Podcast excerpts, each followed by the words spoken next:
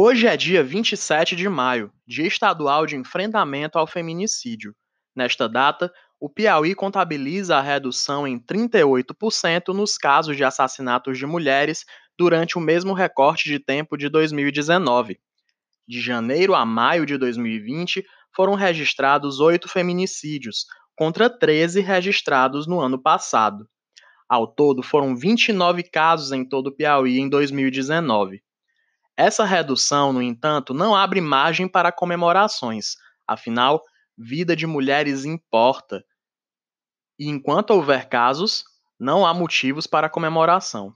A ideia é que, com o Dia de Enfrentamento à Violência contra a Mulher e combate ao feminicídio, o Piauí possa acordar para zerar essa taxa de mortalidade. Afinal, não é justo que mulheres continuem morrendo apenas pelo fato de serem mulheres. O último caso de feminicídio registrado no Piauí ocorreu no município de Caracol, onde uma mulher foi morta porque não quis dar o seu auxílio emergencial para o seu então companheiro. Esse foi o primeiro caso de feminicídio pandêmico localizado aqui no Piauí, o que é realmente um fato muito entristecedor. A gente lembra que existem vários canais de denúncia para a violência contra a mulher em âmbito estadual e nacional. A exemplo do aplicativo Salve Maria, que é uma cria piauiense que hoje ganha o Brasil. Através do aplicativo Salve Maria, as pessoas podem denunciar a violência contra a mulher apertando o botão do pânico.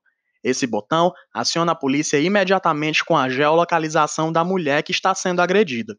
Lembro que violência contra a mulher cabe não só o feminicídio, como também violência verbal, violência física e violência psicológica. Além do Salve Maria, também é possível telefonar para 190 e o 180 de atendimento nacional. Violência contra a mulher, aqui não.